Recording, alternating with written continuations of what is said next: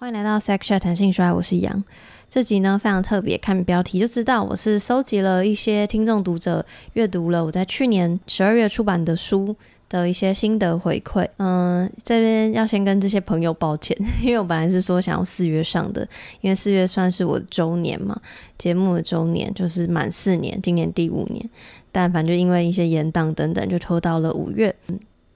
待会会听到各种不同的声音，他们都是我可爱的读者，但因为呃每个人的收音环境跟状况都不太一样，所以就是音质部分还请大家见谅。那最后再次感谢这些可爱读者们的回复，我真的真的剪接的时候都觉得啊，我何德何能想哭，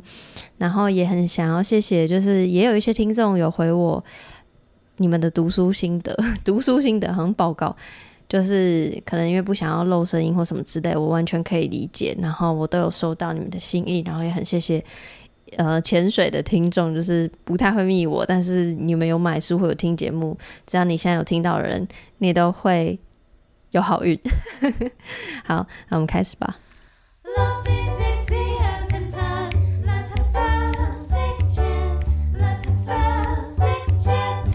可以叫我 Y 先生，我是台北的吉米，我是温，是 Emma，你可以叫我赖皮。第一题呢，我是问大家说，嗯，你是从什么时候认识谈性说爱的？然后节目带给你的改变？我大概是从去年三月的时候认识谈性说爱，当时刚好是一段关系的结束，我的状态是破碎的，但逐渐把自己拼回来的过程中。还有一种对解答的渴望，渴望找到属于自己关于爱、关系、成熟，甚至是人生的解答。在找答案的过程中，刚好透过其他的粉砖，看到杨对于全世界最烂的人的观后感之后，便开始搜寻杨的节目，想知道恋爱该怎么谈、怎么说、怎么面对。也因此，我从第七十三集与怡文的访谈开始认识到这个节目。也逐渐开始听其他集的内容，虽然我不是每周都听的铁粉，但很难说我到底为什么要听。我就是喜欢听杨和不同的来宾碰撞出的各种火花。除了深度讨论的内容很启发我思考外，来宾范围之广也是很令我感到惊讶的。我逐渐因为杨的节目开始接触更多我以前完全不知道的性、性别与性别认同的各种议题。我也渐渐可以开放自己去接受这个世界的多元，那是一种发现新道路的心态，去挖掘各种我所不知道的议题。必须先说，我真的超爱谈性说爱的，还有超爱杨，就是我偶尔会在 Instagram 分享我听完 Podcast 的心得。啊，杨的节目我就分享过两次，然后也在某一次朋友的朋友节目的访谈当中，我有提到过杨。谈的谈性说爱带给我的启发啊，是怎么知道谈性说爱这个节目的？嗯，因为已经很久之前了，大概是二零一九吧，我已经记不得是先知道 First Story 才知道谈性说爱，还是反过来。总之，因为二零一九那时候台湾 Podcast 节目还不多，那其中谈性的就更少了，所以对于谈性很有兴趣的我，是一定不会错过一样的节目。嗯，谈性说爱带给我的改变是，就是我比较让我比较敢跟家人或是朋友分享关于性的事情。比如说，我就跟我姐分享过要怎么穿戴保险套啊，然后也有跟比较亲近的朋友同学讨论过我 BDSM 的小小兴趣。啊，这些以前我应该都是不不敢跟别人讨论的事情，但是可能都因为听了谈性说爱，就是在这多年的潜移默化中改变了我。嗯，我觉得这样很好，因为很多东西不讨论，就只会让那些议题更不能被讨论，又或者是就是错过了最值得被讨论的时机。那我是呃高中高一的时候就呃听杨的节目，嗯、我不是就是从第一集出来的时候就有跟到，但是大概是在前十集以内的时候就听了吧，然后呃就刚听到。还蛮呃，就觉得蛮新奇的这样子，因为呃，前面其实也是就是第一次开始接触 podcast 这个东这个新的东西这样子。呃，是我第一个听的节目。我应该是从 The X File 就是开始听，然后一直一直都是断断续续的挑节目听，但然后呃是到去年年中开始，因为 开始上班，就是会上班偷偷的听一下 Podcast，所以就会呃会准时的更新更播这样。然后这个是我原本想好的答案，我刚刚呢就跑去。就我跑回去 Spotify 看我到底是从什么时候开始听，我应该是 The X File 听完之后有跳回去翻前面的节目，然后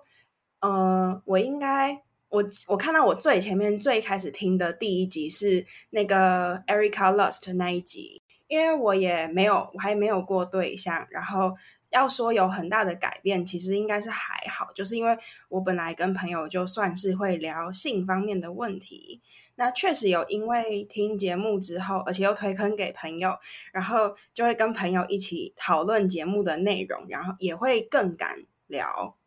然后，呃，但是实际实际的改变，其实我觉得还好，比较像是会知道更多，嗯、就是更多元的团体啊，然后更有一些更不一样的想法，跟对更更多人的认识，这样。是在二零二零年上半年度接触到你的节目，然后这两年多三年收听，就是谈性说爱这个 podcast，我觉得对我来说最大的收获是，就是我会相信，就是性跟爱有非常多不同的面向，然后是我以前没有去想过的事情。嗯，我是在另一个 podcast 节目叫《听音辨位》认识杨的，因为我自己对于性别议题也蛮有兴趣的，所以杨的一些分享都会让我得到很多收获。第二题呢，我就是问大家，就是最喜欢或者是印象最深刻的书里的段落。最喜欢的段落是第十九章。谈情感模式的选择与练习，不管你的情感模式选择是什么，我都认为人与人之间的关系建立，就如波比所言，应是建立在欲望、选择和诚实上。我喜欢杨对于如何选择情感模式所说：关系不应该是预设立场，角色也不应该是固定的样貌。虽然我并不崇尚开放式关系，但对于在传统家庭下、家庭长大下的异性恋男性而言，这样温暖和开放的文字，确实让我感受到关系是温柔、多元且自由的。或许我还是会选择一对一的情感模式，但透过羊的文字，也让我理理解了这个世界的某一个部分。重要的都是选择和坦诚，即使做选择的困难不会变得容易，我们的受的伤也不会变少。但要相信，我们都能好好的，因为我们真的都非常努力了。诶，羊的书中有很多我很喜欢，还有很有共鸣的地方。我读书的时候有感觉的文字，我都会用拍照拍起来，然后用照片编辑的方式画重点，这样方便日后可以回头重温。嗯、杨的书其中某一章节的某一页，我就用了四个颜色的荧光笔，就是分别画了四个重点。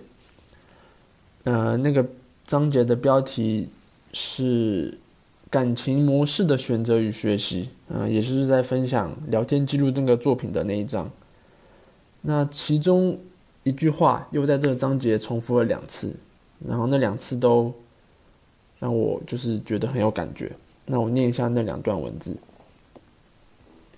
这几年来的探索，我开始明白人生各种选择背后代表的意义，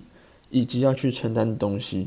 这些年来，我倾向不去谈论对错，或我不认为情感面有绝对的对错。那些该承担的东西，不用旁人多说。做出决定的人都会感受到的。我是开放式关系的实践者，当初会走开放式，主要是因为跟男友分隔南北两地，就是我们无法及时给予彼此实质上的温度。然后又因为我有在接触 BDSM，我的欲望主要都是靠 BDSM 来满足跟解决。啊，我男友对于这块又没有太大兴趣。所以我们当初在一起的时候就决议，就是走开放式关系。嗯，我们开放式的模式是，彼此分隔两地的时候，不用特别告知对方，就是任何欲望上的邀约，除非跟男友在同一个城市一起住的时候，才嗯、如果还有想跟别人约，才需要告知或是询问对方。啊，我目前也还不确定，到时候如果真的一起住的话，是征求彼此啊、是征求对方同意，还是单纯告知就可以？这个是我目前还不确定的，但是也不担心，就是等未来有遇到的时候再讨论就好。那这一段开放式关系里面，曾经有一段时间，就是我觉得是最复杂的一段时光。那时候我同时跟三个人有情感上的密切交流，一个就是在南部的我男友，一个是我 BDSM 的主人，还有一位是朋友李。嗯，那那段时间我跟男友的互动就是几乎每天都会传讯息、打打嘴炮，偶尔分享彼此平凡生活中的平凡事，大概就是大家想象中远距离的模式吧。啊，我们大概半年见一次面，但是见面的时候也不太会有性行为。那跟我主人的互动，那时候蛮常去找我主人的，就是去他家抱抱啊、耍废、聊天、看电视，然后当然也会寻求就是 BDSM 上面的欢愉。至于朋友里，就是跟他相处反而很像兄弟间的相处，我们会一起做蛮多。我觉得蛮小众的兴趣，比如说打网球，或是一起暴食、暴食攀岩，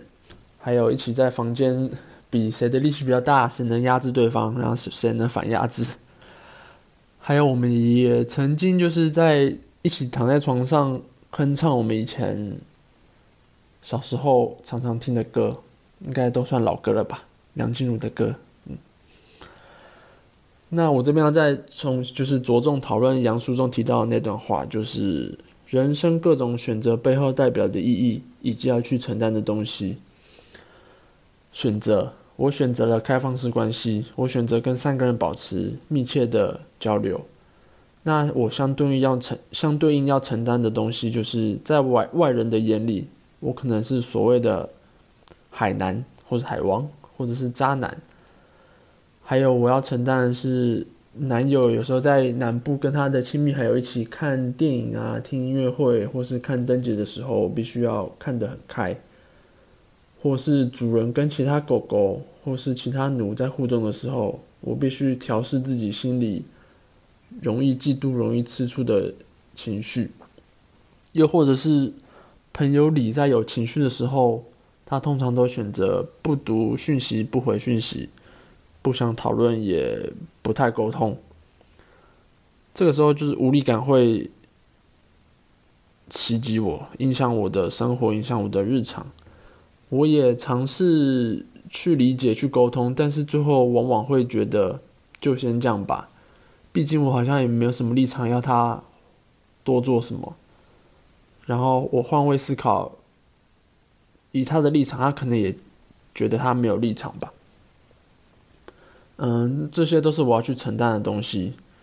以及就是这段关系，我在尝试一段时间之后，我发觉我最多只能维持，同时维持两个关系，我比较自在，然后我也比较能够胜任，所以最后我也决定了，我应该渐渐放下其中的哪一位。嗯，在开放式关系中，我倾向就是诚实面对，然后对对方也坦诚。一个是比较省心，一个是就是我觉得对他们也比较公平，所以其实他们都是知道彼此的存在的，嗯，那就是在这边我就是很感谢他们陪我走过那些让我很自在、带给我很多快乐的时光，有些关系还持续着，现在还持续着，但有些希望未来还有机会能够。继续有朋友之间的关系。好，那还有一些杨书中印象深刻的句子，我这边就快速念过给大家，分享给大家。性积极没有固定形象，更无需任何的标准，去探索你想要的、不想要的，然后一路上不羞耻、不批判，你就可以勇敢的说自己是一个性积极的人。人那么复杂，关系的样子也应该要有很多选项才是。嗯、青年教主马克说过的，如果爱有单位，那单位应该是时间。我们每个人都是无名小卒，但有一天也可能是谁的英雄，不一定真的要拯救世界，但你就是某个人的星光，可以让他抬头看见光亮，暂时忘记社会还不够完美的事实。嗯、这首歌背景音乐是杨说他是播放《你们是我的星光》，这也是我很爱的一首歌。当初星光帮在唱的时候，很是感动。以及最后的写是为了接近自己，接近自己那个如果没有写出来，可能就不会明白的东西。所以我也很常就是用文字记录一些我的心情，分享在 Instagram，或者是单纯就是记录在自己 iPhone 的记事本里。我先说我最喜欢的一句话啊，这句要营造舒服的空间，得先从踏出舒适圈开始。就我觉得这句是很可以套用在各个情况上面的。我觉得读这本书也有很多次，就是在我的。科系上面也有一点点帮助嘛，对，比如说就是呃练习说话，也练习承担啊，然后要尽可能在问出问题前，也都先问过自己。就是这这这两句话，我觉得是我后来可能有那种说话的功课时候，我会或者有那种采访的功课的时候，我会就是一直在脑中里脑里循环的两句话。对，我列了很多我蛮喜欢的。句子，因为我在看书的时候，就是有边看边画这样。你知道，可能多个十年之后重新来看这本书的时候，我觉得我会想知道我第一次读的时候打动我的会是哪几句话，所以我就决定，好，我第一次读就来画一下。然后，包括我可能甚至把它当成一个像是小笔记本嘛，有时候在有些呃章节的尾巴，我会自己写一些。自己的当时的想法，这样子刻在我脑子里蛮印象深刻的一句话，就是对自己的身体少一点恨，然后多一点爱。就是有时候还是不免会有讨厌自己身体的时候，但是这句话就会出现在我脑中。我觉得就是一个哦，不要这样想，我觉得要多一点爱的这样子的一个鼓励的话。对，我觉得是有帮助的。呃，最喜欢的段落里面有提到，呃，张希就一个作家，他之前有说过一句话是，我喜欢我有裂痕，这样当有人拥抱拥抱我的时候，他的灵魂就用就能从裂缝处浸透到我的心底，那里有我独特的魔法，我能用我的魔法爱他，我能用我的魔法爱我自己。然后后面的话就是你有写说，我的 KPI 里面没有完美，我的恐惧也不会马上消逝。如果可以，我的目标应该是去拥抱更多灵魂，在呃有伤口有伤疤都好，追寻自我的同时，如果可以用这自私任性的魔法去爱人和跟爱自己，就太棒了。就是呃刚好呃最近就我自己有发生一点点事情，所以就会觉得。就是其实大家都不用很完美，都没有关系。然后每个人都会犯错，可是就是我们在我们这个没有很完美的身体里面，用没有很完美的方式去用自己的方式去对待别人，去爱别人，或许会呃有时候好像也可也可能会让人家受伤，或是会别人会有点反弹。但是就是我觉得都没有关系。重就是每个人都很值得爱跟被爱，然后呃，也是因为有这一些缺陷，有这些裂痕，所以别人对我们的爱才能够渗进来。那同时我们在付出的时候，一定也会有人懂得我们的好，然后也我们的好也会因为呃，因此就是渗进别人的裂痕里面，然后稍微的填补到它的缝隙，让它也变得圆满一点。书里面最喜欢的内容应该是凡在录音后写给你的信，就是看到了很多自我揭露的部分，然后觉得你们的互动很温暖，然后也让我想了很多跟前任还有现任的关系，然后会想说，如果有机会的话，会想要跟前任和解，但如果没有机会的话，也会希望他很幸福。他在书里面揭露自己很揭露自己堕胎过的那一段，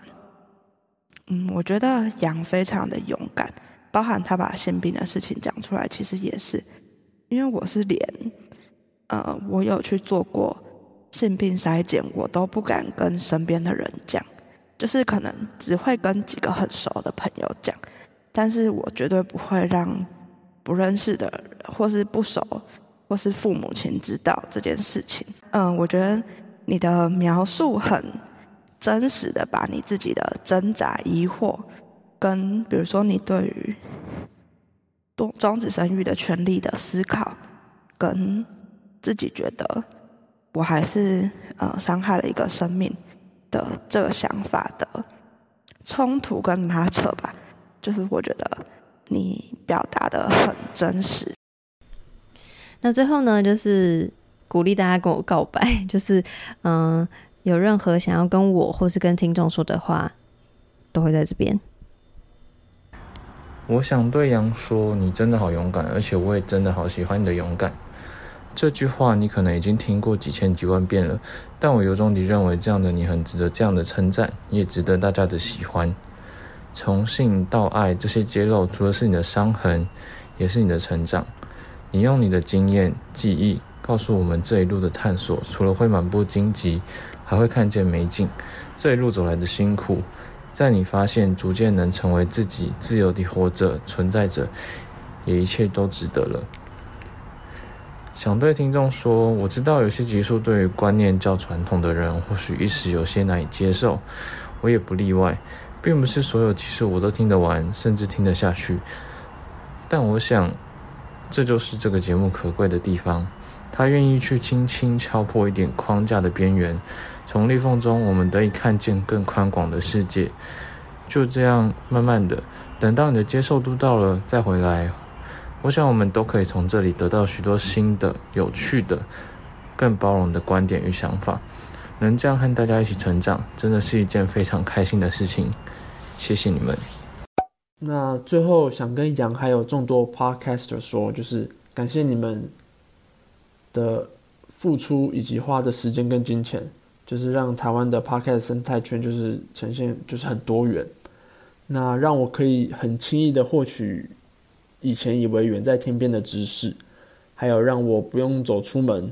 不用花太多社交，就能收听更多就是同温层以外的事情，或者说我们其实都在一个大大的同温层里，我也不知道。好，那最后最后希望在聆听的大家可以多多分享杨的 podcast，还有杨的书给身边的朋友，不管是在 Instagram 分享限动啊，或者说甚至 po 文。就是让台湾这个社会可以更勇于、更勇敢的去讨论性事，因为那不应该是一个我们觉得羞耻或是让我们害羞的事情。以上，谢谢大家。不管是在写信给我，或是任何各个单集里面，我觉得这都是，不管是挖到不敢诚实面对的自己，或是我真的从来没有发现过的自己，都是一个。呃，重新对自身的理解，我觉得就是，嗯、呃，看你的现实会让我有一种很不会觉得有距离感，会有一种就是隔壁邻居姐姐那种很亲切的感觉，就是对，就是很 real 嘛。我有的一些烦恼，或者是我有的情绪，我有的困扰，你也都有，然后。从你的分就是现实啊，或是发文，或是呃 podcast 上面，就是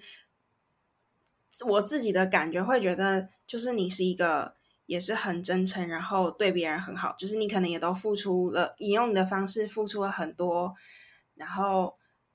朋你可能也不觉得自己有做什么，也会觉得自己不够好，会不自信，有时候也会觉得自卑啊，或者是嗯。会会有想要就是躲起来的时候，但是